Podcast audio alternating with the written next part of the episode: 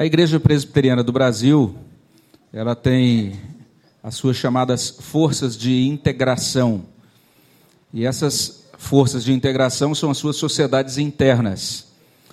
É uma igreja que, desde a infância, ela tem uma série de, de agremiações, as sociedades internas, que têm por objetivo agregar é, pessoas das diversas faixas etárias da igreja.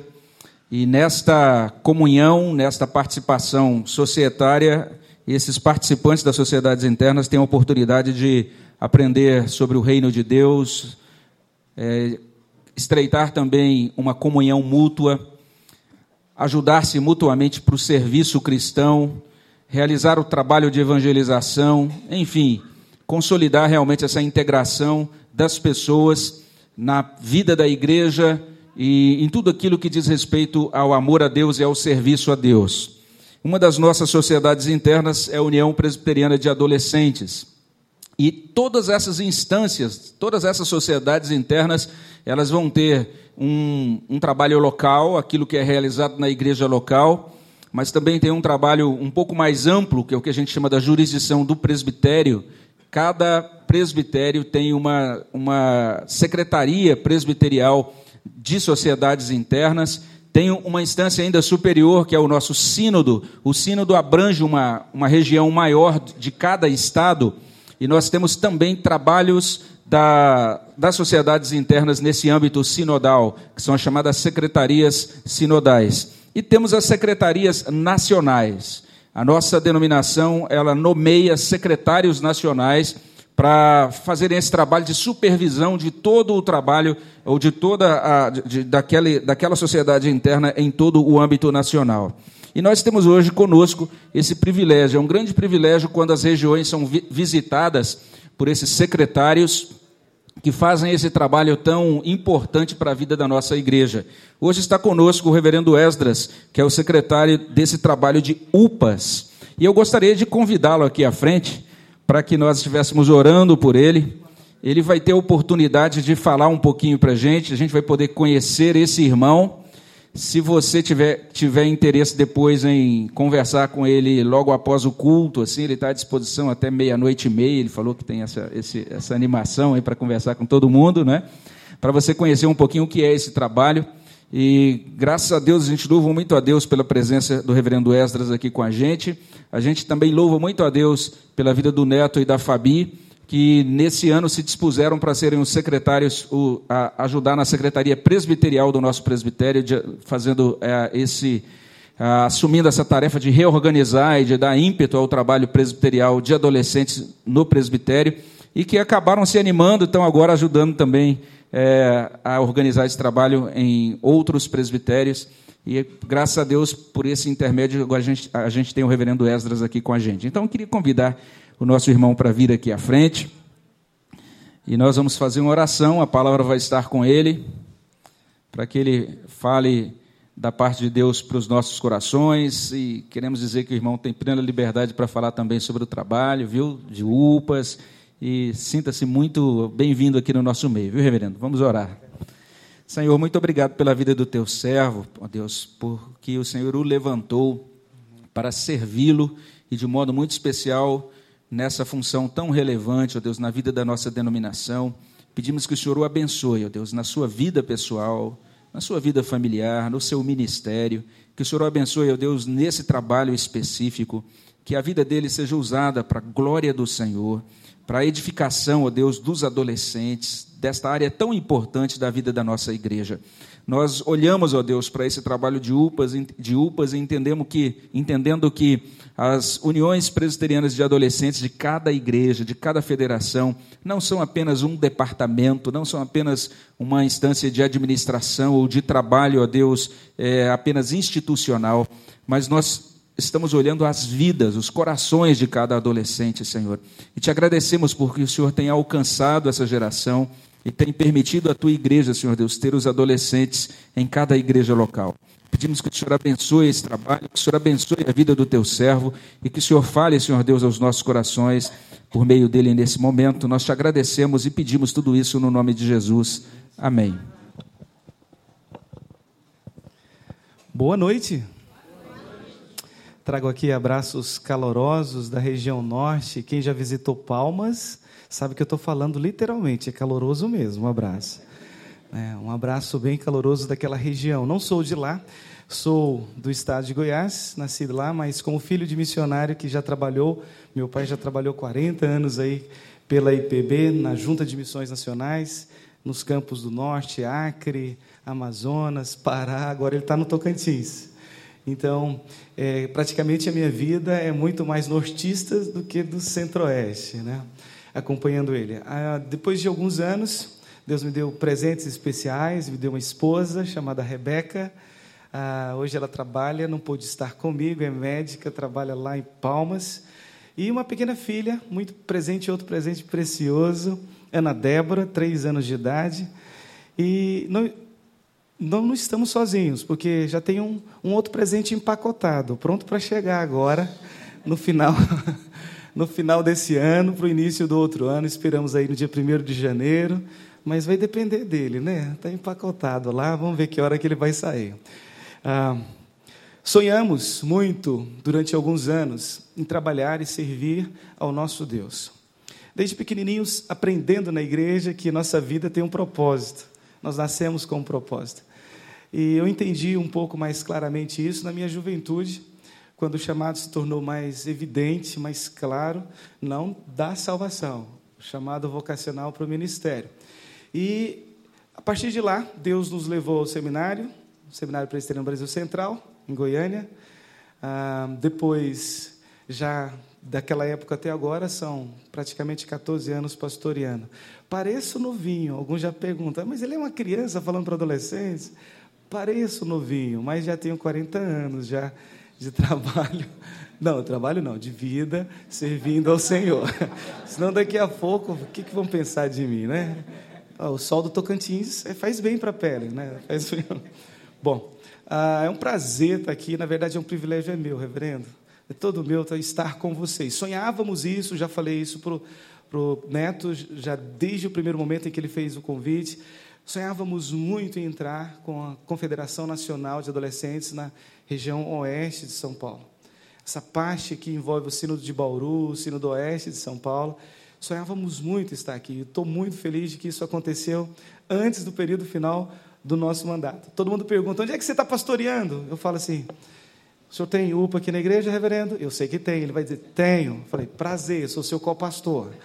O Supremo Concílio, quando nos elegeu em 2014, elegeu para isso, para dar apoio e suporte às igrejas e os trabalhos com adolescentes espalhados por todo o país. Então, estou de tempo integral nesse trabalho com os adolescentes. Se perguntarem onde é que é a minha igreja, eu falei, onde é que você congrega? Lá é a minha também.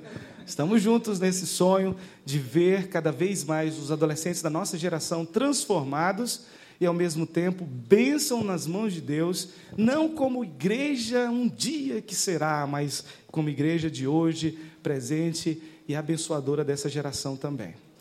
Eu olho para as escrituras no passado e vejo Deus levantando tantos homens para fazer isso com 12, 13, 14 anos de idade. Eram bênção porque eram igreja do Senhor.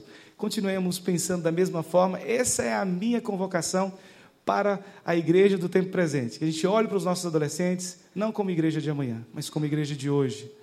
Como igreja que já tem sido bênção nessa geração. Eu quero passar um vídeo, acho que já está separado ali. Ele é de um, de um evento nosso, é um resumo, porque desejávamos entrar aqui nessa região oeste. Justamente porque o ano passado, em, ah, no meio do mês, no meio do ano passado, na verdade, realizamos aqui um grande evento. Um evento que nós chamamos de regional. Envolve aí todas as cinco, os quatro estados, São Paulo, Rio de Janeiro, Espírito Santo, Minas Gerais, todos juntos, é, numa só localidade, durante quatro dias, sonhando a unidade federativa. E, ao mesmo tempo, vivendo momentos de evangelismo, momentos de comunhão, momentos de interação, de crescimento, até mesmo por meio das brincadeiras e da diversão, que para nós é coisa séria. Brincar é coisa séria quando diretamente direcionado para o crescimento e edificação dessa geração. E o resultado de tudo isso foi o Reupa Sudeste. Porém, ninguém do Sínodo de Bauru, ou nenhum adolescente do Sínodo de Bauru, nenhum adolescente do Oeste, é, do Sino do Oeste de São Paulo esteve presente conosco. A gente sabe disso por meio das inscrições. Tivemos mais de 600 líderes e adolescentes ali reunidos durante esses quatro dias. Rio de Janeiro invadiu São Paulo. Mais de 350 eram adolescentes vindo do Rio. Minas Gerais desceu, o governador Valadares, com mais de dois ônibus lá em cima, no leste mineiro, mais dois, estiveram presentes aqui nesse momento. Até o Espírito Santo, de tão longe, também veio. Mas São Paulo nos preocupou e por isso que a gente sonha ainda em fortificar a unidade federativa em São Paulo. Resultado, está aqui, um pedacinho.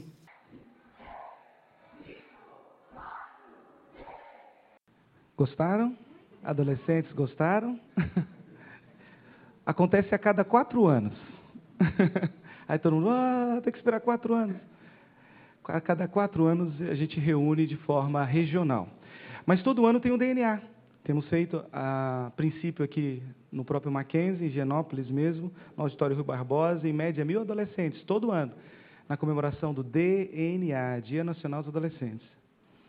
Esse ano agora, no ano de 2018, será no dia 25 de agosto. Fica a data. Hashtag fica a dica aí, adolescentes. É, dia 25 de agosto, monte sua caravana, o restante do estado de São Paulo desce com suas representações para lá. Falta o sino de Bauru, falta o sino do Oeste de São Paulo.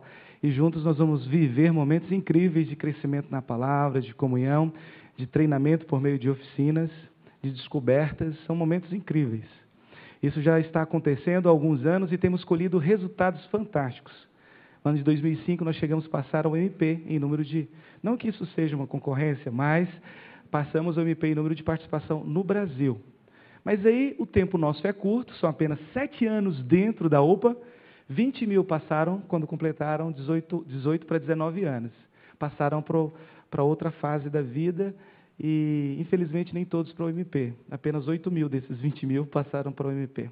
É um desafio para nós, ah, principalmente por causa das faculdades. Eu não preciso nem entrar no mérito da questão das heresias, filosofias vãs, marxistas e tanta outra coisa, outras realidades que têm sido danosa para a vida dos nossos jovens e, em especial, como influência ainda para essa juventude mais nova, que são os adolescentes. Né? Então, fica aí o desafio, orem pela UPA, orem por líderes que se levantem no nosso meio para trabalhar com adolescentes. Não precisa de muito, né? Eu falei hoje pela manhã, Neto, lá na outra igreja, na segunda igreja. Só precisamos de alguém que tenha disposição de 24 horas por dia, um pouquinho de força para ficar as madrugadas acordado com eles durante os eventos de acampamento. Quem sabe uma certa disposição também para ouvir conselhos daqueles que você talvez já esteja cansado de ouvir falar, mas que para eles é super importante e necessário ser compartilhado. Se você tem essa predisposição, se procura um ministério dentro da igreja, não procure mais, já encontrou. Está na hora de participar conosco, vir participar conosco desse trabalho com os adolescentes. Eu sou muito grato a Deus pela vida do Neto e da Fabiana, louvo a Deus por essa igreja ter nos recebido tão bem e carinho e deixo assim a nossa gratidão expressa por meio da hospitalidade. Para mim, a hospitalidade é algo que só exerce quem realmente entende esse dom que vem do alto. Jesus Cristo falou tanto sobre isso, vale a pena a gente pensar. Um cristão que não é hospitaleiro e tem sido tão bem cuidado. Eu acho que eles queriam que eu voltasse para casa com uns dois ou três quilos a mais. Mas eu comi razoavelmente bem, para não ter esse problema de minha esposa puxar a orelha depois, tá bom? Bom, ah, eu queria compartilhar com vocês essas novidades do trabalho da UPA, pedir oração realmente pelo trabalho da UPA, por alguns projetos, como o aplicativo, que é uma necessidade nossa. Eu sei que o Sínodo de Bauru e o Oeste de São Paulo não foram, porque muitas vezes não chegaram as informações sobre o evento aqui. Mesmo as redes sociais, com os milhares de seguidores que nós temos lá no Facebook, no Twitter ou no Instagram, elas não conseguem manifestar essa publicação para todas as localidades do país. Existem fórmulas matemáticas de condição de visualização, isso reduz o acesso da informação para os mais de 60 mil adolescentes conectados aí com a UPA no país. Então, nós estamos sonhando em lançar um aplicativo que vai nos custar em média 40 mil reais, apenas duas plataformas, mas que vai unificar, ao mesmo tempo, é, vai unir informação para que você tenha esse acesso rápido à informação de eventos pelo país, na sua sinodal, na sua federação, na sua região. Ao mesmo tempo, federalização. Já imaginou uma sala virtual de eleição, onde, de forma, usando geolocalização, igual ao as utilizações de aplicativos atuais, onde você coloca ele numa sala virtual de eleição e diz apenas, oh, os candidatos são esses. Ele clica na imagem do candidato, está ali a resposta. Não perde mais aquele tempo precioso, federalização, seja na reunião de plenário ou qualquer outra reunião, a dinâmica acelera. Mesmo sabendo que para a UPA isso é em torno de 30 minutos, para o CP 15 de eleição, mas para a SAF duas horas, não, um pouquinho mais talvez. É, no geral, a gente quer facilitar o trabalho. E a tecnologia vem para facilitar. Além da federalização, sonhamos com a diversão, eles gostam dessa parte de interação dentro do projeto. Já imaginou um vestibular bíblico nacional? com o score de pontuação, onde, quando ele está nos elevados níveis de pontuação nacional, ele recebe esses eventos gratuitos para poder participar, até a passagem para ir. Pode imaginar um negócio desse? O aplicativo facilitaria isso para nós. E, por fim, além da diversão, outros jogos também, queremos a parte de treinamento à distância, EAD. Treinamento de liderança, para quando chegar ao final do ano, o pastor não puxe os cabelos dizendo quem é que vai cuidar dos adolescentes? Quem é? Tem alguém com treinamento? A gente quer oferecer para o conselheiro, para os orientadores de UPA, é, treinamento à distância e depois pessoalmente numa localidade, por meio de um acampamento todo formulado para dinâmicas de interação, crescimento em liderança, vocação para a liderança, para que elas possam também servir bem em suas localidades. Isso tudo é sonho. Vai nos custar muito para a IPB. Por enquanto não temos. Ah, temos já uma oferta. Quando falava sobre esse projeto, numa das reuniões da comissão executiva, dona Ana Maria, nossa presidente nacional da SAF, chegou e disse assim: dá para colocar uma col coloração rosa e o nome SAF disso? Eu falei, dá, porque não é para só para a UPA. Se alguma outra sociedade desejar ter, é só fazer uma adaptação em termos de programação. Então, toma 10 mil reais para fazer isso. Eu falei, uau, já tem 10 mil reais, só falta os outros 30. Nós vamos conseguir isso para fazer esse aplicativo rodar aí pelo país. Vai chegar gratuitamente para os adolescentes ou para as outras sociedades em breve. Bom, ah, orem conosco, conosco sobre isso, é um sonho. Já sonhamos e divulgamos isso há três anos ainda não conseguimos implementar, mas vamos conseguir. tá bom?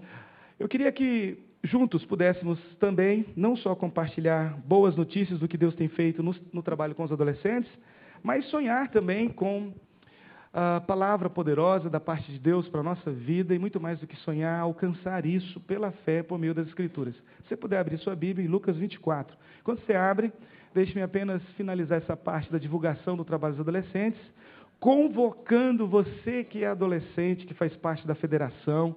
Ano que vem você pode ir como visita ou como delegado para o nosso Congresso Nacional. Se o Reupa foi joia, você pode imaginar agora todas as cinco regiões do país juntas. A gente chama isso de NAUPA, é o nacional, é o nosso Congresso Nacional. Vai acontecer em Brasília, mais próximo daqui do que de outras regiões do país, no mês de janeiro, dia 22, 23, 24 e 25 só comporta o local, só comporta mil adolescentes. Então, se eu fosse você, eu corria lá e fazia sua inscrição, ela acaba dia 20 de dezembro, já temos mais de 250 inscrições feitas. Então, dá uma corridinha lá e faça a sua inscrição e vem participar conosco. Tenho certeza. O adolescente que não foi no Naúpa já perdeu metade da vida dele. Cultura, línguas, aspectos diferentes, todos os estados do Brasil representados lá. Você pode imaginar isso? Uma excelente localidade de amizades, e para aqueles que estão autorizados pelo pai, pelos pais para namorarem depois dos 30 anos, esses têm uma grande oportunidade de boas amizades, sonhando a longo prazo. Entendeu? É um, com pessoas que amam a Deus e que servem a Deus da mesma forma que Ele. Ok? Então vamos lá. Lucas 24, de 13 até o 35. Eu farei essa leitura de uma outra forma, numa outra entonação, apenas para evidenciar uma característica do texto que muito importante para nós entendermos essa noite. Pensem comigo antes de lermos esse texto. Por favor, pensem comigo. Os dias são maus e eu não preciso falar muito, porque isso nos entristece. Essa maldade no nosso meio impera. Ainda anteontem, um adolescente se levanta lá em Goiânia e, por meio de uma, quem sabe, vitimado pelo bullying, ele atira e mata dois de seus amigos e fere outros tantos. Alguém diria: nossa, que monstruosidade! Ela não é tão escassa, ela não está sumida no nosso meio, ela sempre ocorreu, mas a gente vê evidências dela com mais intensidade. Alguém sobe num prédio lá nos Estados Unidos, no Texas, pega uma arma e mata tantos outros. E alguém olha e fala: é terrorismo. Não é terrorismo ali, simplesmente maldade do coração humano. E tantos outros incidentes acontecendo, não só aqui no país, mas fora. Quando muito nos entristece também pensar em outras realidades. Ir ao posto de gasolina, para alguns, tem sido um lamento. Já não se coloca tanto quanto antigamente. Ir ao supermercado, fazer compras, planejar viagem, também já está. Se a crise não chegou, a palavra de ordem para o brasileiro ultimamente é justamente essa: crise, corrupção. Se ela não bateu a porta ainda da sua casa, não entrou na sua vida, eu não estou desejando isso. Mas deixe-me dizer: está batendo, vai entrar. Isso já há algum tempo tem acontecido no nosso país. Em algumas casas e aqui já estão experimentando. Algumas famílias já estão sofrendo com isso. E não falo só de uma crise social. Ela é política também, isso nos envergonha tanto. Falei, sexta-feira, o Neto vai ouvir pela terceira vez. Estávamos lá em Dracena quando isso aconteceu, o próximo a Dracena, é, quando falávamos sobre isso. Ah, aqui, bem perto, Araraquara. Estive lá um ano passado e metade de uma igreja, praticamente, uma igreja pequena, de setenta e poucos membros, 30 deles receberam férias coletivas e não sabiam se iriam voltar. Pode imaginar algo assim? Metade de uma igreja pode deixar de ter serviço, recursos. Já imaginou como aquela igreja vai sobreviver? Não estou pensando só no pastor, não. Estou pensando na existência da igreja. Isso tudo são crises que já estão à porta das nossas casas. Visitando outro país, palavra de ordem, ou referência ao brasileiro, antigamente era o país do samba, o país do futebol. Hoje me envergonha saber que eu ouvi lá fora, eu ouvi, não me disseram, eu ouvi lá fora. É verdade que vocês são o país mais corrupto do mundo? Eu falei, poxa, mais uma agora. Já não me apetecia muito ser reconhecido só como do futebol ou do samba, das mulheres peladas na rua. Quando eu estudei fora um tempo lá, o que eles perguntavam, os adolescentes vinham perguntar para mim é justamente isso. É verdade que as mulheres andam nuas pelas ruas? Agora, corrupção. Falei, só codinomes bons recebemos, né? Ah, eu não sei se isso traz alegria ao teu coração, mas muito entristece a muitos brasileiros saberem que realmente estamos vivendo um momento difícil, mal. São dias maus na política, no Estado, na família. O que fazer? Quando a morte, a dor, ou quem sabe as perdas, são três inimigos cruéis que tem um poder que muitas vezes nós não pensamos nele. Ele tem um, eles têm um poder de enfraquecer a esperança em nós. Não podem roubar daquele que está segurado em Cristo Jesus. A esperança não nos é roubada, mas ela pode ser enfraquecida. Lembra de Elias? Como ele teve a esperança enfraquecida durante um momento da jornada dele? Você pode olhar para o Antigo Testamento e ver tantos personagens assim, que durante a sua caminhada existencial com Cristo, sabendo quem Ele era, entendendo quem é Deus, mas nós podemos ser enfraquecidos por situações como essa. Amanhã você volta para sua casa ou para o seu emprego, perdão, daqui a pouco você volta para sua casa e amanhã você volta para o seu emprego e recebe a notícia de está demitido. É uma perda terrível. Será que não vem questionamento ao seu coração a respeito disso? Mesmo sendo um crente há 10, 15, 20 anos? Não vem questionamento no seu coração a respeito. E se esses questionamentos prolongam, se o desemprego prolonga aos nossos olhos, demora aos nossos olhos, os questionamentos acabam minando a esperança dentro do nosso contexto de vida. A morte tem esse poder também. Não falo de uma morte esperada, natural, quando os mais velhos ou os nossos pais e avós vão primeiro. Mas se você como eu, tem uma filha pequena, dois, três anos de idade, quando ela morre, sério, mesmo tendo 20 anos de igreja, você não vai questionar? Você não vai ser marcado pela dor da perda por meio da morte? E muitas vezes a gente fica enfraquecido. Existem muitos e muitos testemunhos a respeito disso. Pessoas fiéis, tementes a Deus, que foram enfraquecidas da esperança. Não roubados. Volto a repetir: enfraquecidos na esperança. Posso falar da dor, mas nem preciso falar tanto da dor desse terrível inimigo. Já falei da morte, da perda, mas a dor também tem um terrível, uma terrível força.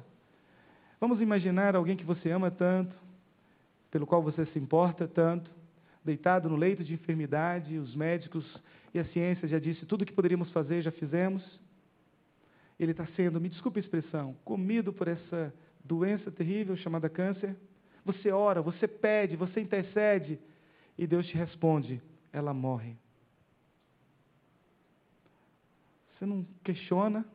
Sério?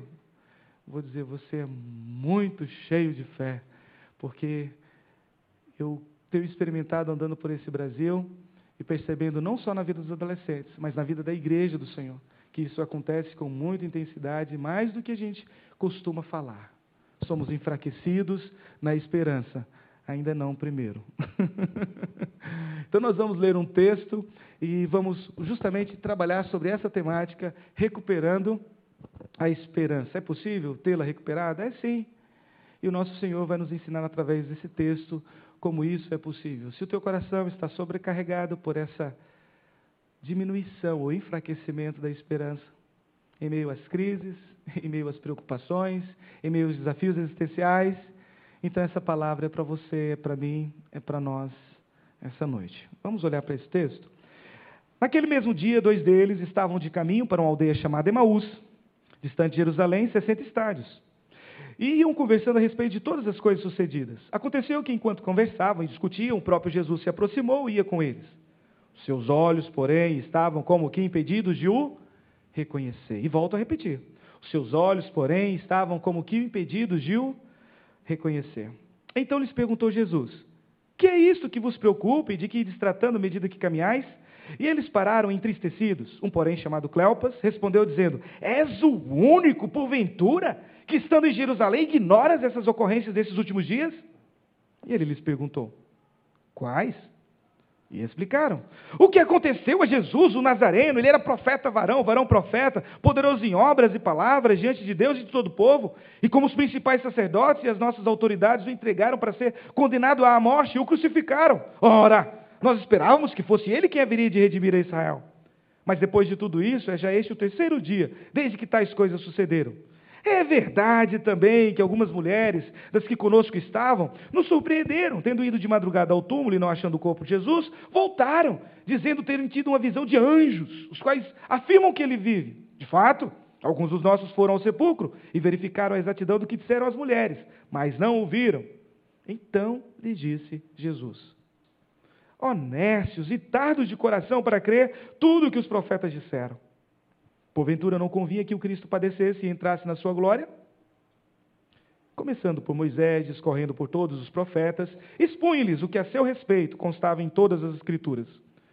Quando se aproximavam da aldeia para onde iam, fez ele menção de passar adiante. Mas eles o constrangeram, dizendo: Fica conosco, porque é tarde, o dia já se declina. E entrou para ficar com eles. E aconteceu que, quando estavam à mesa, tomando ele o pão e abençoou, e tendo partido, lhes deu, então se lhe abriram os olhos e o reconheceram, mas ele desapareceu da presença deles. E disseram ao outro: Porventura não nos ardia o coração quando ele pelo caminho nos falava, quando nos expunha as Escrituras? E na mesma hora, levantando-se, voltaram para Jerusalém, onde acharam reunidos os onze e outros com eles, os quais diziam: O Senhor ressuscitou e já apareceu a Simão. Então os dois contaram o que lhes acontecera no caminho e como fora por eles reconhecido no partir do pão. Amém. Essa é a palavra do Senhor. Por si só ela é viva, é poderosa, eficaz. E minha oração é que ela realmente o seja de maneira tão visível aos nossos olhos essa noite, nesse nome tão precioso, o nome de Jesus. Amém. Meus queridos, ah, uma das formas que a gente pode perceber como essa falta de esperança vem ao nosso coração, segundo esse texto, também é por meio da morte. Dois discípulos de Cristo. Cleopas nos é informado, o outro nem sabemos. O nome não nos foi oferecido. Mas dois discípulos, possivelmente andaram esses três anos com Jesus durante a caminhada. Não eram apóstolos, mas estavam com Jesus durante esses três anos de caminhada. Talvez no grupo dos 70, ou dos 120, durante aquela missão dos 70, ou no grupo dos 120, que sempre rodeavam ali, andavam com Cristo para cima e para baixo. Na Galiléia, em Jerusalém, na Judéia. O fato é que esses dois discípulos viram coisas extraordinárias. E eu não estou falando só de milagres que aos nossos olhos seriam assim, uau, incríveis. E realmente o foram. paralíticos voltaram a andar, cegos de nascença viram pela primeira vez, ressurreição. Mas para mim o extraordinário era a palavra de autoridade que saía da boca do Mestre. Isso impactava frontalmente o ser humano daquela época. Seja líder religioso, seja um leigo de sua época, eles ficavam embasbacados com as palavras de autoridade que saíam da boca do nosso Mestre. Já imaginou três anos de caminhada com tudo isso? E agora eles estão cabisbaixo, se arrastando de Jerusalém para Emaús. Cristo disse que eles ficassem, esperassem, aconteceria algo. Eles estão voltando para casa, deixando Jerusalém e voltando para sua casa, Emaús. Eles não ficaram com os outros apóstolos ali em Jerusalém esperando o que Deus havia prometido em Cristo, porque a morte havia os desamparado, ou nesse aspecto, desesperançado.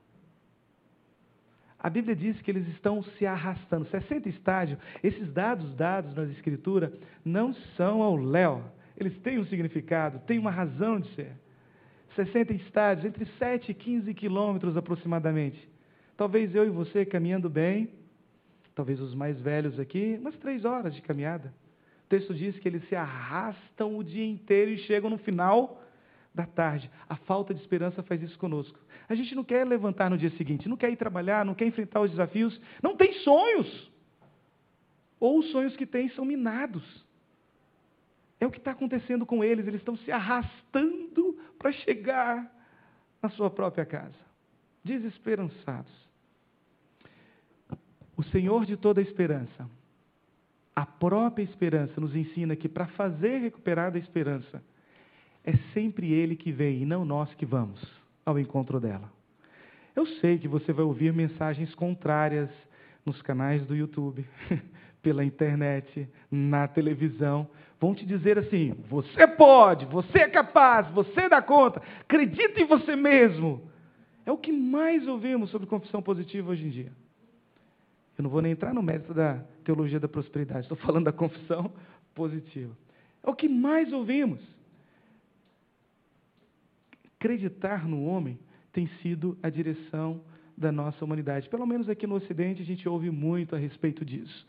E aí vem a primeira lição que podemos aprender com o nosso mestre. Ele nos ensina nesse texto que não somos nós que vamos. Na verdade, nós não conseguimos enxergar a presença dele quando vem ao nosso encontro. E é possível perceber isso nesse texto. O diz o texto, no verso de número 18, 16: Os seus olhos, porém, estavam como que impedidos de o reconhecer.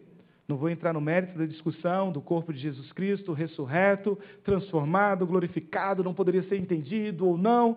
Não vou entrar no mérito da questão, mas o fato é eles andaram três anos com Cristo, por que, que eles não conseguem percebê-lo agora tão perto deles? A falta de esperança faz isso conosco.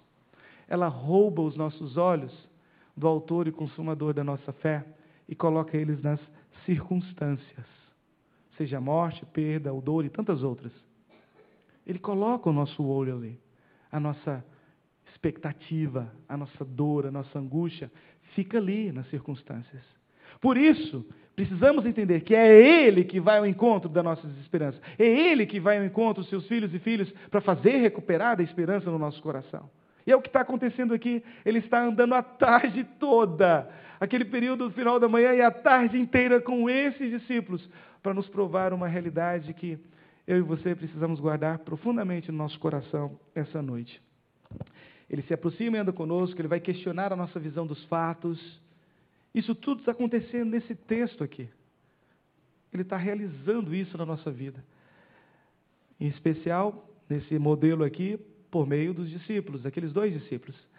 O Senhor do universo tem maneiras intrigantes e misteriosas de fazer isso. E olha como é que ele o faz. Por que vocês estão tristes? Para lá. Ele não é onisciente? Ele não é sabedor de todas as coisas? Por que, que ele vai fazer essa pergunta para aqueles dois discípulos? Justamente por isso, ele está questionando a maneira como nós interpretamos a nossa própria caminhada. Deus pode fazer isso de muitas formas. Ele, ele tem habilidade para fazer isso de muitas formas na minha vida e na sua vida. Às vezes a gente fica esperando a voz do alto fazendo a mesma pergunta. Mas ele pode fazer isso de muitas outras formas. Nesse caso em particular, na vida desses dois discípulos, ele está sendo muito direto. Ele vai conversar com eles e a primeira coisa que ele, a primeira pergunta que ele faz é: o que é isso que vos preocupa à medida que ides tratando e caminhais? Coloca para fora, é o que ele está fazendo. Fala, coloca para fora. Nosso Deus de amor tem maneiras misteriosas, não tem? Intrigantes de lidar conosco. O que ele está fazendo aqui é o que hoje a ciência moderna, ou no meio acadêmico teológico, a gente usaria a expressão aconselhamento noutético. ele está dando a oportunidade de eles colocarem para fora, e daqui a pouco ele vai interagir utilizando as escrituras para mostrar a verdade. Isso tudo a gente percebe aqui, mas ele vai questionar a visão dos fatos. E nós não podemos entender que ele sempre usa uma única forma. Não! Ele usa das formas mais variadas, situações, palavras, música, ações contemporâneas, seja por meio de uma propaganda de televisão. Ele pode usar tudo. Não reduz o poder e a ação de Deus, mas ele vai usar tudo centralizado numa outra lição que nós veremos daqui a pouco. Ele pode usar tudo, é a primeira coisa que a gente pode perceber aqui. Às vezes ele chama um servo dele chamado Nabucodonosor para descer até o povo dele e ensinar lições preciosas, dolorosas, terríveis. Eu e você não sabemos e nem compreendemos a magnitude disso, mas só ele é capaz de usar morte, perda ou dor adequadamente na sua vida e na minha vida, para que possamos perceber o valor dessa esperança que é ele mesmo. Vai ser difícil a lição. Não vou dizer que vai ser fácil, vai ser difícil essa lição. Foi difícil para aqueles dois, mas ele vai participar conosco das nossas frustrações a respeito disso. Por isso que quando eu li, eu li naquela outra entonação, quando chegou na palavra dos discípulos, né? Ora, és o único que não sabia o que estava acontecendo? Eles estão tristes, eles estão arrasados, eles estão voltando para casa, cabisbaixos, estão indignados com o que aconteceu. Bom, é fácil um pouco entender isso quando a gente entende o contexto histórico de Israel. Israel esperava o Cristo, o Messias. Cristo é um título. Tenho certeza que o pastor Israel já conversou muito com vocês sobre isso. Cristo é um título. Eles esperavam o Cristo, o Messias. E de repente havia uma expectativa de que fosse ele, mesmo para aqueles três discípulos, ou dois discípulos que andaram três anos. A expectativa era que fosse. Já imaginou o Messias solucionador dos nossos problemas políticos, econômicos e sociais? Eu me vejo no lugar deles imaginando isso. Porque de repente aparece Cristo. Roma estava dominando ainda todos os impérios, ou todas as nações daquele tempo, como império maior. Eles pagavam tributos pesados. Acho que não é muito diferente de nós, não. Mas essa é uma outra lição. E de repente, num determinado momento da história de vida deles, vem alguém. Já imaginou? Seria o Senhor dos nossos exércitos. Vamos para frente de batalha contra Roma e vamos vencer, porque se alguém morrer, ele ora, ressuscita. E se a gente já está batalhando muito tempo lá e passando fome, ele ora, multiplica comida e a gente continua batalhando. Quem é que não queria um rei assim? Sério, é trazer o céu para a terra. a gente quer. Tenho certeza que algumas indagações semelhantes a esta o texto não nos diz, isso são interpretações minhas. Se você quiser acreditar ou não, é outra história. Mas fica com a parte do texto que diz: realmente eles estavam desesperançados porque haviam colocado muita esperança em Cristo e agora ele está morto. Cadê o nosso salvador político social? Três dias, notícia de sua morte já rodava. Ouviram falar de ressurreição, mas não creram ouviram falar, eles até narram dos testemunhos da ressurreição, mas não creram. Estão desanimados, desesperançados. É por isso que às vezes você vem no culto, ouve, ouve, o pastor prega, prega, fala com palavras de esperança de muitas formas. A gente ouve, ouve, ouve, e quando não crê, passa. e a gente perde a oportunidade de ver com esses olhos, ou com outros olhos, melhor ainda, os olhos da fé, o que ele é capaz de fazer. Mas vamos dar um, um, um, antes de entrar no segundo momento dessa lição que a Bíblia nos oferece, deixe-me abrir um espaço e ser homileticamente incorreto. Estou diante de um grande mestre, já imaginou? Estou olhando para ele aqui, preocupado com essa, com essa lição. Vamos lá. É o testemunho do pastor de vocês. Precede e caminha muito bem. Vamos entender a seguinte lição. Ah, Essa é uma história de vida, é a minha história. Me permitam ser homileticamente incorreto, então. no ano de 2005, eu, tive, eu recebi um grande desafio no, no meu estado. Eu comecei o ministério em 2003, e em 2004, eh, 2003 e 2004 estava plantando um campo. Começamos com cinco, seis pessoas não crentes alcançadas lá naquela região, e o tempo foi muito propício, a graça de Deus se manifestou de forma tão intensa e abundante. Depois de dois anos já estávamos com 80 congregados. Alguns membros, outros se preparando para se tornar membros, mas 80 congregados. Eu estava tão feliz. Primeiro ministério, um campo de plantação, e é, explodindo em crescimento. E eu falei, mais um ano a gente consegue organizar. Sonhando comigo mesmo e falando por Deus, agradecendo as bênçãos que estavam acontecendo, muito feliz. Mas eu não sabia que Deus precisava mudar a visão dos fatos para o meu ministério, para a minha vida. E foi justamente o que aconteceu quando o ano virou 2015. Uma das nossas igrejas, a maior igreja do estado, Igreja Presbiteriana de Araguaína, ficava a 400 quilômetros de onde eu estava. Ela começa a viver uma falta de comunhão que leva a um sentido de não ser mais igreja. Eles estavam brigando por recursos financeiros. Triste compartilhar isso, mas era a realidade. Eles mantinham uma grande instituição, governamental. O governo confiou a ela esse princípio e eles começaram a brigar por posições e cargos lá dentro, conselho contra conselho. Não era conselho, pastor contra conselho, não era conselho contra conselho. Partidos diferentes, dos dez presbíteros, quase meio a meio ali, degladiando um contra o outro, e a igreja entrou nessa briga. Uma igreja de quase 600 membros, não tinha nem 20 na escola dominical mais. Cinco congregações estavam sofrendo por causa daquela falta de ser, sentido de ser igreja. O presbitério vai intervir. O presbitério está ali para isso também. Vai dissolver o conselho e vai colocar o interventor. Adivinha quem eles pensaram? Coloca o pastor Esdras, ele é solteiro, ele pode mudar agora. Ele está no campo missionário, é fácil transferi-lo para lá. E ele vai abençoar aquela igreja. Sabe que no, no momento inicial eu fiquei muito feliz, né? Uma igreja grande, uau! Deus está dando novas oportunidades ministeriais. E eu confesso que fiquei maravilhado com a possibilidade. Quem é que não fica? Começando o ministério, uma igreja grande, sendo pastor titular da primeira igreja daquela cidade, sendo, tendo três outras igrejas naquela, naquela localidade. Fiquei muito empolgado. Não sabia eu o que esperava por vir. Não sabia eu. Quando cheguei lá, eu disse: não dou conta. Já liguei para o presbitério: tem que vir alguém para me ajudar. São cinco congregações, eu não vou dar conta. Então eles mandaram alguém que, por amor, me ajudaria muito, uma pessoa que se tornou muito meu amigo, ministerialmente falando, um pastor mais experiente, 53 anos de idade, que ficaria nas congregações e eu ficaria ali na sede, naquele momento de intervenção. Ah, foi um ano muito especial. Naquele ano, tudo começou assim. Primeira semana de janeiro, estou descendo a minha mudança, colocando na casa pastoral. Ah, Cinco e meia da tarde, o presbítero chega e falou: Pastor, o senhor podia fazer o casamento da minha filha agora às sete horas? Eu olho para a mudança, metade dentro do carro, olho para casa, olho para ele.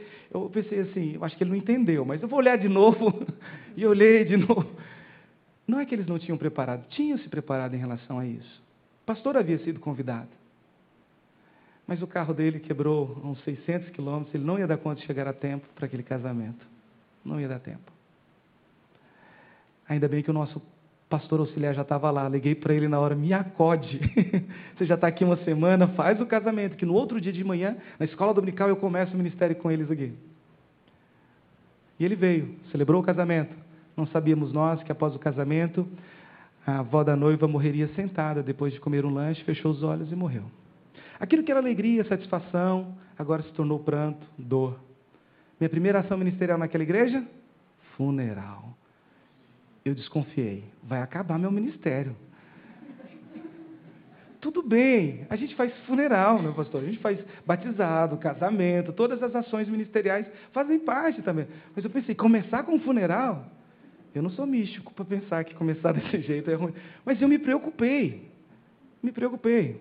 Naquele ano foram dez funerais, um por mês. Todos no dia do Senhor estavam sendo celebrados esse funeral.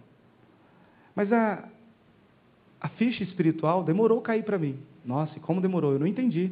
Só na oitava morte eu percebi o que Deus estava fazendo. Ele estava mudando a visão dos fatos. No fundo, no fundo, eu estava frustrado com Deus. A única palavra que vinha ao meu coração é que estava escrita no púlpito assim: prega a palavra. Era a única coisa que, eu, que vinha ainda que me consolava: prega a palavra. Eu digo isso porque, sabe, depois de cinco, seis mortes, o presbitério já tinha me colocado um apelido, Pastor Coveiro. Hoje eu estou sorrindo, mas eu chorei muito aquele ano. As mulheres da SAF, daquela igreja, tinham medo de mim. Quando alguém ficava doente, ninguém contava. Durante oito meses, nenhuma mulher pediu oração. Já imaginou? Vocês estão rindo, mas eu chorei muito. Foi um momento difícil. E eu pensei, vai acabar meu ministério. O que, que o senhor fez? Me enviou para o seminário, estou aqui agora, a igreja, em vez de crescer, está diminuindo. Mês a mês, casos intrigantes. Segundo mês, mês de. Não se preocupe, não vou contar os dez. Mas o segundo mês, a segunda morte e a oitava, vocês precisam ouvir para entender o contexto, como Deus muda a visão dos fatos. Segundo mês, um diácono muito querido, e naquele ano morreram bastante diáconos, mas fiquem tranquilos, tinha uns 25, tinha muito lá. Ah, não se preocupem, diáconos, não é para vocês também. ok, está sorrindo, né? Diácono aqui, estou vendo. Vamos lá. Ah, naquele ano em particular, nesse segundo mês, mês de carnaval, né? A igreja tinha uma chácara. Uau! Pensei, vamos projetar aqui, trazer todas as congregações. Projetei momentos de comunhão, falar sobre comunhão, gerar comunhão. Vamos sonhar comunhão e vamos respirar comunhão. E a igreja respondeu o convite, estava lotado aquele acampamento. Começamos na sexta-feira à noite, eu pensei assim, agora vai. Coloquei todas as minhas expectativas e esperança naquele evento como um processo, start inicial de mudança daquela realidade de ser igreja, para melhoria. Não sabia eu que no sábado um dos nossos diáconos diz assim: Pastor, eu vou dar uma chegadinha ali, vou cortar a, o mato lá da minha chácara, que fica duas chácaras depois da igreja. Ele pegou uma roçadeira ah, manual e foi até lá. Ele não voltou na hora do almoço, ele não voltou à tarde. Os, os outros líderes da comunidade foram atrás e encontraram ele 50 metros da sua roçadeira, morto. O que aconteceu? 46 anos, acostumado com a lida do campo, pela primeira vez ele recebeu uma picada de abelha para saber que era alérgico. Lá no campo, próximo a jugular. Foi suficiente. Morreu ali. Acabou o acampamento. Lá estamos nós, no domingo, celebrando o funeral novamente na igreja. Eu pensei, está acabando. Deus está acabando comigo. Eu, não sei, não sei por que, ele me levou ao seminário, por que ele me chamou aqui a essa igreja. É para isso? Eu estava indignado, eu estava triste. Falei, não é para isso não, né, Senhor? Mas eu não conseguia visualizar a amplitude do que Ele é capaz de fazer, porque a morte estava diminuindo essa esperança diante de mim. Aquele diácono era muito querido, ele levou muitas pessoas à igreja, e eu comecei a ver a igreja abraçando, chorando as perdas. Aqueles que estavam se degladiando agora estavam se aproximando. Só que eu só percebi isso na oitava morte uma senhora fundadora daquela igreja. Já não ia mais à igreja, 87 anos, seu marido já tinha falecido, seus dois filhos também. Ela era cuidada por sobrinhos. E com o tempo ela contraiu uma enfermidade que envergou sua coluna, ela nem ficava mais sentada na cadeira de rodas, só deitada na cama mesmo. Uma vez por mês, o conselho tinha liberado, eu ia com as mulheres da igreja, que ela ainda lembrava das senhoras da igreja, eu ia com as mulheres da igreja participar da ceia do Senhor. Aí eu ia assim bonitinho com a roupa de ver Deus, sabe? É, porque era a única ocasião que ela ia à igreja, então a gente, como igreja, ia até ela desse jeito. Já me entregaram que o senhor gosta. ah, não foi o neto, não. Nesse momento em particular, quando lá estávamos celebrando a ceia do Senhor, foi um momento que marcou a minha história. A alegria pairava sobre aquele recinto, ela estava deitada na cama, partilhamos da ceia, cantamos, louvamos, oramos, ouvimos a palavra. Eu estava me levantando para ir embora, as outras seis senhoras da SAF ali comigo. Ela puxa minha gravata, eu tenho o costume de abaixar, abaixava sempre e beijava a testa dela. Ela segura minha gravata e faz uma pergunta: Pastor, o senhor ora por mim? Oito meses. Eu estava empolgado com aquela pergunta, porque fazia oito meses que nenhuma mulher da SAF nem da igreja pedia para eu orar. Falei, é claro, irmã, que eu oro, pode falar. Estava animado com aquele, aquele pedido dela. E ela olhou para mim, já com aquela voz embargada pelo tempo, e disse: O senhor ora para eu morrer? Eu confesso, isso mexeu com a minha teologia. A gente ora por vida, força, é, autoridade, ora por tantas coisas no lado mais positivo. Eu nunca tinha ouvido alguém pedir para orar para eu morrer. Eu confesso que na minha pequena fé eu pensei, estão judiando dela. Estão judiando. Então eu abaixei e perguntei: está acontecendo alguma coisa? Estão lhe maltratando? E ela disse: o senhor não entendeu. Todos aqueles que eu já amei estão lá. O meu Senhor está lá. É lá que eu quero estar. Isso mexeu comigo. Fiquei tremendo nas bases. E agora? Não posso orar. Se eu orar aqui na frente das mulheres da SAF, ninguém mais dessa igreja vai se aproximar de mim. Precisei sair daquele quarto, fui até a sala, falei, fiquem aqui, eu vou falar ali com Deus, porque estou entendendo mais nada. Deus trouxe ao meu coração uma segurança muito íntima a respeito do desejo dela. Eu entendi, é lícito. É lícito o desejo dela. E se for da vontade de Deus, vai atender como presente para a história e da vida dela. Ela queria estar com Ele. Simples assim. Como eu e você deveríamos desejar também. Ela queria estar com Ele. Mesmo que se fosse passando pela morte, no caso dela. Mas ela queria estar com Ele, com o Senhor. Eu voltei, tirei todas as mulheres da SAF daquele quarto. eu não ia orar na frente delas. ajoelhei perto da cama, fechei os olhos. É uma oração tão pequenininha. Acho que é uma das menores orações ministeriais que eu já fiz. Senhor, eu concordo com o pedido dela. E eu sei que se for da sua vontade, o Senhor pode fazer. Então nós pedimos juntos, em nome de Jesus, que seja feito. Eu abri os olhos, ela estava viva. Tem alguns aqui sorrindo, queriam que ela tivesse morta, né?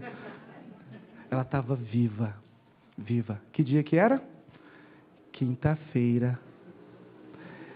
Naquela semana, ainda no sábado, um diácono me liga, pastor, são as nove horas da noite. O senhor lembra da irmã fulana de tal, uma das fundadoras dele? Pode preparar a igreja, meu irmão.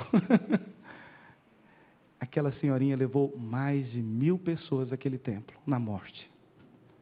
Foi aí que os meus olhos abriram. Eu falei, não é para mim, simplesmente. Olha o que ele está fazendo pela igreja ao ver aqueles irmãos que publicamente se degladiavam, agora estavam abraçados, chorando. Eu falei, Deus está fazendo algo grande aqui e eu estou demorando para perceber.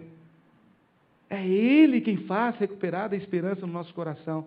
E Ele vai mudar a visão dos fatos, mesmo usando a morte, mesmo usando a dor, ou as minhas frustrações, qualquer que sejam. E eu entendi que Ele tinha um amor profundo por aquela igreja e por mim também. E mudou a história. Ao final daquele ano, aquela guerra já não existia mais precisou de dez mortes, entre elas até assassinato, para que isso acontecesse dentro da própria igreja. Bom, uma segunda e preciosa lição que a gente aprende com esse texto é que ele é quem chama a nossa atenção para as Escrituras, porque elas fazem recuperar a esperança no nosso coração. Eu sei, a gente vive num país místico, o evangelicalismo místico, e a gente espera que sejam outros os recursos usados por Deus. Mas eu volto a repetir aquilo que os reformadores gritaram em bom e alto tom: sola a Escritura. É sempre ela. Somente a Escritura pode fazer isso por nós. O texto nos informa que ele começa por Moisés. Gênesis, Êxodo, Levítico, Número, Deuteronômio, Pentateuco, os cinco primeiros livros da Bíblia. Passa pelos profetas, maiores, menores, o texto está falando isso. Cristo vai discorrer entre eles a verdadeira palavra que traz esperança. E é sempre ela as Escrituras.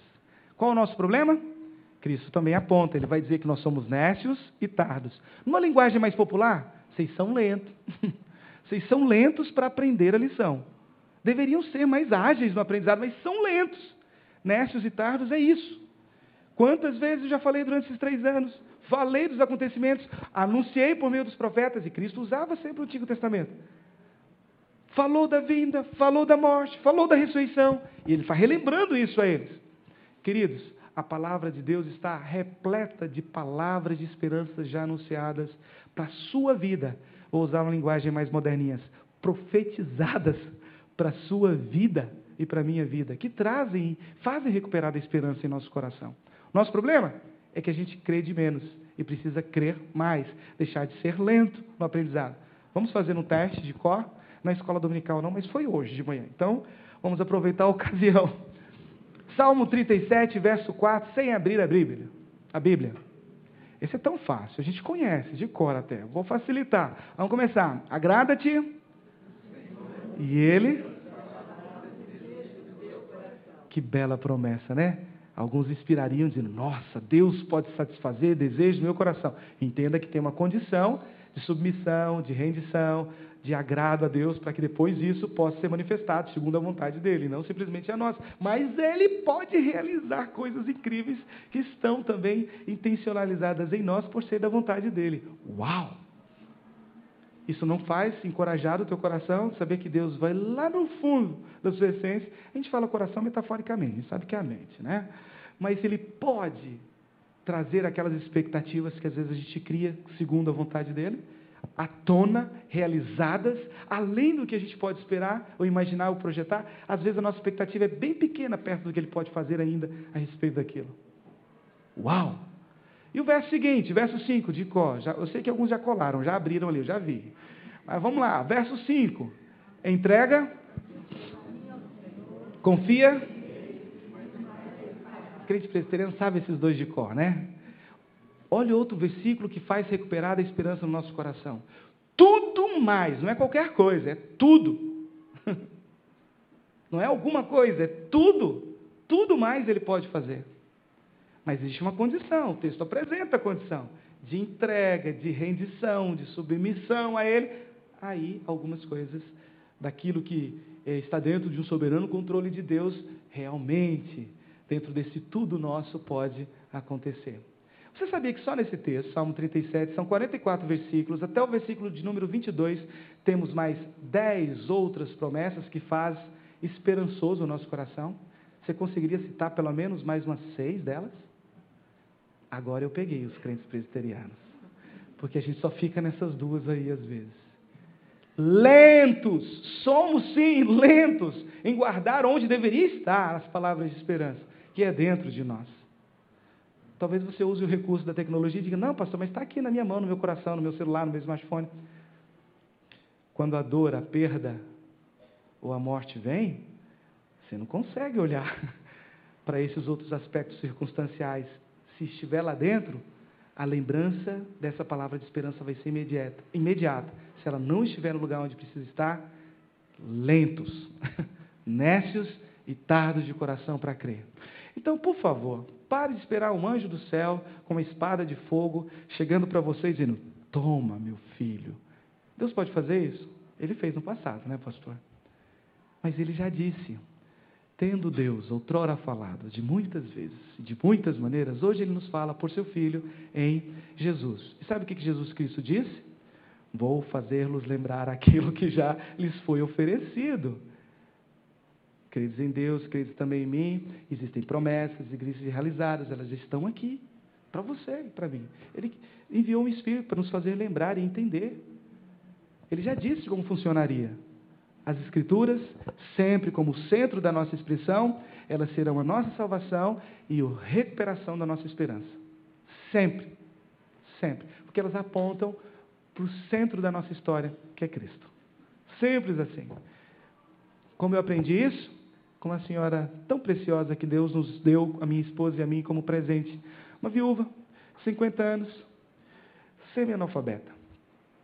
Muito querida Viveu a vida toda como secretária do lar, fazendo as coisas domésticas.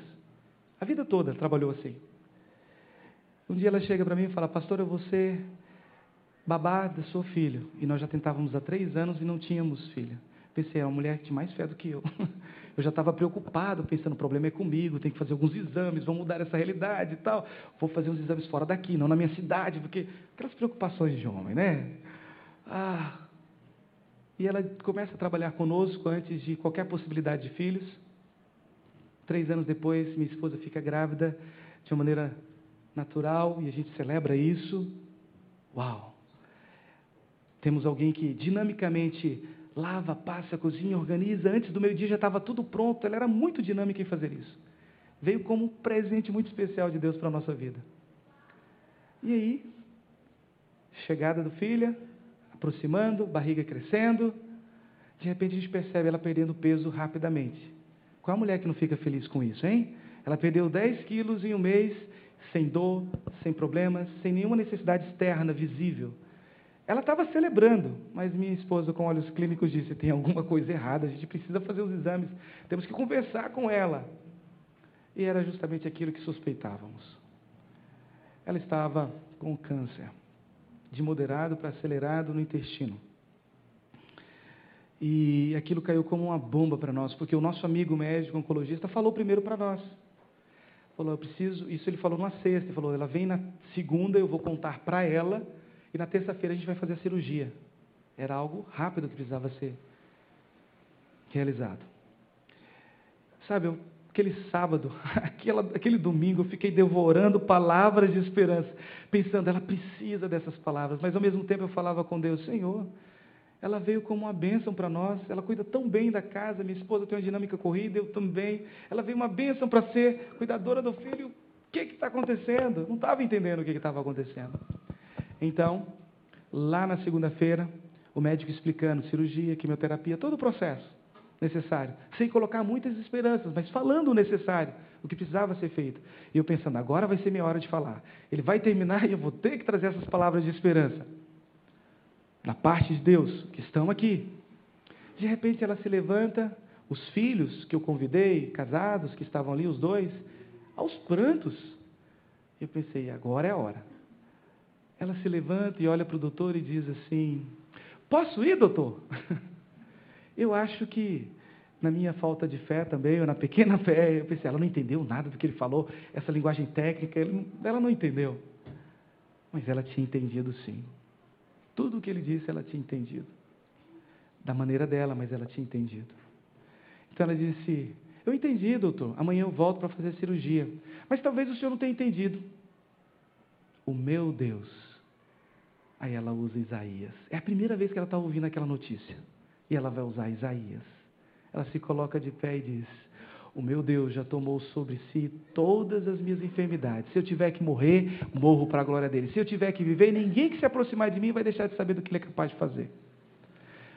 Eu pensei, calei, não preciso falar mais nada. Ela já está cheia de esperança. A palavra de esperança está com ela. Ela ouviu a notícia bombástica de imediato e ela, no sentido presbiteriano da palavra, tomou posse daquilo que precisava tomar das Escrituras, daquilo que realmente precisamos ter conosco. E é a única hora que o crente presbiteriano pode tomar posse, tá bom? É das Escrituras, é das verdades da parte de Deus. Então, aí eu entendi porque Deus me fez guardar tantos versículos de esperança. Porque ao sair dali eu tive que conversar com os filhos, eles estavam inconsolados com aquela situação. Falei, não era para ela que Deus queria que eu guardasse, era para eles que era preciso realmente compartilhar. Foram momentos difíceis, ela passou por tudo isso. Pela graça de Deus, eu estou aqui eventualmente ela ainda está cuidando lá da minha filha, depois de dois, três anos de tratamento. Deus permitiu que ela ainda vivesse, Ele poderia ter levado. Ele ainda permitiu que ela vivesse por mais um tempo. Mas um dia, se você a conhecê-la, chegar por perto, você vai saber o porquê. Qualquer um que se aproxima é capaz de saber do que Deus é capaz de fazer na vida do ser humano. Ela vai logo contando. Você conhece Jesus? Não, você precisa saber do que ele fez em mim. E ela começa a compartilhar dessas boas notícias que fazem recuperar a esperança no nosso coração e estão nas Escrituras. Por fim, a última lição é justamente essa. É, ele entra na nossa intimidade e muda a visão dos nossos fatos. Ele se aproxima, primeiramente, é isso que ele faz, ele mostra o valor das Escrituras, que fazem recuperar a esperança no nosso coração, que é Ele mesmo, apontando para Ele. E por fim, Ele vai mostrar que Ele não vai invadir a sua vida, Ele vai fazer isso na comunhão, na intimidade. Eis que estou à porta e bato. A gente usa ele como se fosse evangelístico, né? mas ele é para cristão, é para a igreja.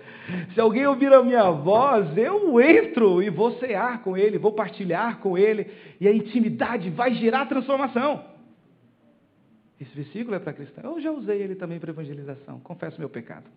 Mas ele também pode ser usado e deve ser usado num contexto muito maior, que o contexto da igreja para a qual ele foi apresentado. Era para cristão. Ele quer intimidade conosco. E o valor dessa intimidade está na relação de oração e de leitura, meditação na palavra. O valor dessa intimidade está aí. Ninguém cresce em relacionamento com o outro sem conversar. Já imaginou? É impossível você crescer em intimidade com o próximo sem dialogar, sem conversar. Mas tem muito crente presbiteriano acreditando que isso é possível. Porque volta para casa, deixa a Bíblia lá encostada e espera que na semana que vem converse mais uma vez. Fica a semana inteira sem conversar. Não ora e não ouve o que Deus pode falar e fazer na nossa história. Isso é relação íntima? Lá na minha região tem um ditado muito comum que diz assim: eu não sei se funciona aqui, mas eu acho que é semelhante. Quem é que pode entrar na sua casa, abrir sua geladeira e sentar na sua mesa e comer sua comida? Tem que ser alguém que tenha muita intimidade, não? Que senão ele não vai abrir a geladeira. Por mais que o neto tenha tanto cuidado comigo, eu não tive coragem ainda de abrir a geladeira. E eu sei que ele me tem apreço junto com a Fabiana, mas eu não tive coragem. é um costume da nossa região. Não sei se, se tem um valor tão forte aqui, mas a nossa região é assim. Vai sentar na nossa mesa, vai comer conosco? E esse prazer eu tive. Tem que ser alguém perto, querido, senão não faz. Foi então que eu ouvi um teólogo do passado, falecido na Segunda Guerra Mundial, mesmo não concordando com tudo que ele diz, mas crendo em algumas coisas semelhantes a que é possível crer nas Escrituras, isso vale para todos os estudiosos e teólogos, não só para esse. Dietrich Bonhoeffer, eu gosto muito dele, ele fala muito sobre discipulado, estou muito nessa vibe, estou muito nessa linha de pensamento. Esse é o problema de falar só com adolescentes, entendeu, pastor? Vai perdoando aí. a gente acaba tirando lições preciosas. Eu tirei, olhando para esse texto, ele olha para esse texto, e ao chegar no versículo de número uh, 30, 29, 30 e 31, ele solta uma frase daquelas que geralmente os estudiosos soltam de impacto. Ele diz assim: A comunhão está na mesa. Eu demorei para entender o que Dietrich Bonhoeffer dizia a respeito disso. Eu sabia, a gente olhava para a mesa da Santa Ceia e via ali os elementos da aproximação, da intimidade, do sacrifício pago por nós, que nos dá recursos para vencer, lutar aqui nessa terra. Eu sabia de tudo isso, mas quando eu olhei para esse texto e percebi o que, que Jesus Cristo está fazendo aqui, queridos. Olha o versículo de número 28 e não deixe passar desapercebido. Não é mais um verso para dar acesso a uma verdade poderosa. Esse verso é poderoso por si só. Leia o verso 28 comigo, por favor, para caminharmos agora para o final. Quando se aproximavam da aldeia, para onde iam? Mais uma vez. Quando se aproximavam da aldeia, para onde iam? Você consegue perceber isso? O Rei do universo, o Senhor dos exércitos, o Senhor dos senhores. O que, que ele está fazendo aqui? Deixando a deixa. Passou a tarde com eles anunciando que as escrituras fazem recuperar a esperança no coração, e agora ele está passando dizendo assim: ó, estou indo, o que você vai fazer com tudo isso que eu já lhe disse? Está deixando uma ocasião para que eles respondam. Talvez seja a única forma ou a única hora em que o cristão realmente pode produzir algo. E é tão pequeno. É uma resposta diante da verdade que foi anunciada. É uma resposta. Ele não vai arrombar a porta do seu coração. Ele vai deixar a deixa. Está dizendo, eu estou indo, hein? Será que valeu tudo isso que eu falei para vocês? Eu estou indo. e eles captam a deixa. Porque a resposta deles é: fica conosco. Fica conosco. Um olha para o outro e fala: Teu coração não ardia, não? o meu estava pegando fogo. Eu estava entendendo o que ele estava falando a, a esperança está vívida em nosso coração. Você percebe isso, um conversando com o outro?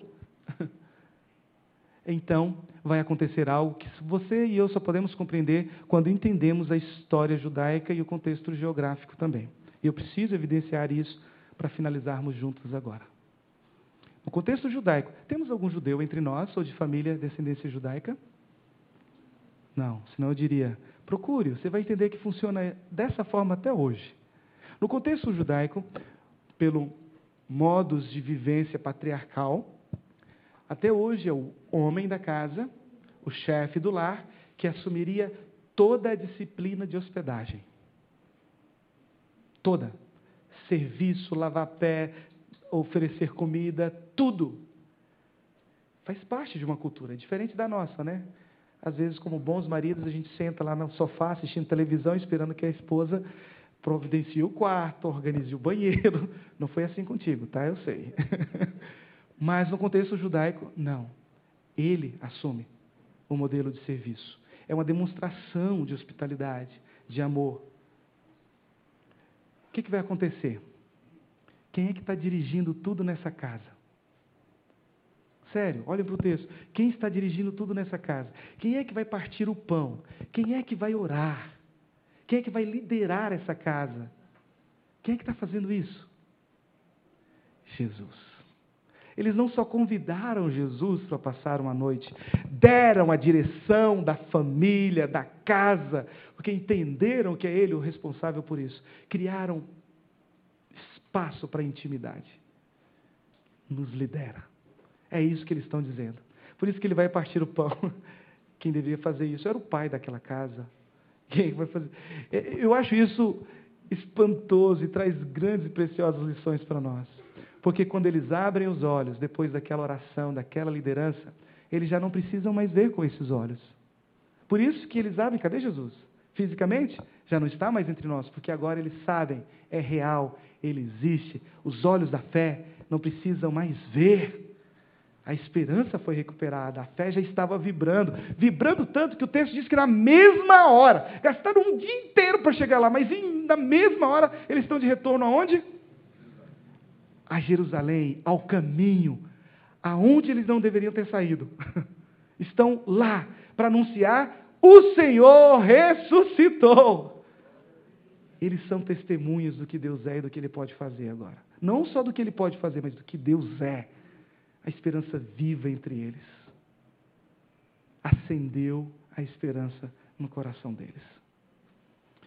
Quero crer, pela graça de Deus, pelo seu amor, essa igreja, olhando para a construção, olhando para o desafio que é a cidade de São José do Rio Preto, vai se levantar na mesma esperança e autoridade que existe na comunhão com Cristo, para testemunhar em autoridade e poder do que o Senhor é e o que Ele pode fazer. Por quê? Porque agora essa responsabilidade não é minha, está com você. Estou deixando a deixa também. Está com você agora. Aonde Deus me levar, tenho que fazer. Mas é sua parte também de participação, de resposta ao que Deus tem feito, recuperado de esperança em seu coração. E quero crer que Ele está fazendo isso agora. Amanhã você tem desafios para enfrentar. Eu sei, contas a pagar, negócios a fazer. São dinâmicas da nossa vida cotidiana até o nosso reencontro naquela mesa da comunhão novamente com Ele. Até lá, ele tem dito para você e para mim: olha que palavra de esperança. Eu desejo cear novamente com vocês. Ele quer estar conosco, enxugando do rosto toda lágrima. Talvez lá, nesse momento, a morte, a perda e a dor terão suas explicações mais profundas que alguns de nós ainda questionarão até chegar lá. Mas ele prometeu que vai enxugar do rosto toda lágrima e aquelas complexidades de não entendermos o porquê. Defini a definição final disso, ele diz: passará. Vai haver respostas, vai passar. Você não vai precisar mais ser enfraquecido nessa esperança, porque ela vai reluzir entre nós como o sol da justiça. Ela vai estar plenamente conosco nessa caminhada eterna. Uau! É isso que eu sonho. Desejo também como expectativa de sonho para a vida de vocês, igreja do Senhor, povo do Senhor. E você que está nos visitando, talvez tenha pensado assim: ah, mas eu ainda não entendi o que é ser igreja do Senhor. Responda positivamente como aqueles dois discípulos. Esta é uma dica muito boa para você. Diga assim: fica conosco, Senhor, fica comigo vem fazer morada no meu coração, vem me mover nessa caminhada de esperança. E todas as vezes que você, depois participando de uma comunidade da fé, de uma igreja, estiver ao redor dessa mesma, mesmo você que tomou essa decisão agora pela primeira vez, lembre-se, quando os presbíteros, junto com pastores, estiverem servindo em amor à comunidade através da celebração e da distribuição da ceia, lembre-se, lembre-se de que Ele providenciou até a volta dele vida, poder, autoridade para enfrentarmos esses dias maus até que Ele venha. Está tudo ali para nós. A gente chama até de meio de graça. É, é graça, é presente que Ele nos oferece para nós enfrentarmos até esses dias até Ele vir. Creia nisso. Viva por isso. Não celebre um ritual. Celebre a esperança. Celebre o que Ele tem providenciado para nós. Celebre com alegria. Vamos orar a respeito disso, pastor? Eu sei que às vezes é difícil para nós, você não precisa fazer isso, porque eu sei que a gente está num local adaptado ainda antes de voltarmos ali para o templo. O pastor já explicou isso muito bem. Mas se você desejar e não houver nada que lhe impeça de fazer isso, crente presbiteriano também faz isso. Não é a melhor de todas as posturas, mas ela me ensina um valor precioso. Não é a única forma de Deus nos ouvir, mas ela me ensina uma lição preciosa. Quando eu me coloco de joelhos, eu creio que dependo exclusivamente dele. Eu não consigo caminhar muito longe de joelhos. Se eu pensar em viver uma vida andando de joelhos, eu não vou muito longe. Me ensina muito sobre dependência. Me ensina muito sobre esse desejo de intimidade com Ele, porque Ele me sustenta e me levanta para continuar caminhando. Então, se você puder ficar de joelho, tiver nada que lhe impeça, fisicamente ou emocionalmente, não faça isso porque eu estou fazendo, não. Faça isso porque você entendeu que é precioso também, quer fazer. Fique à vontade, tá bom? Nós vamos falar com o nosso Deus em oração.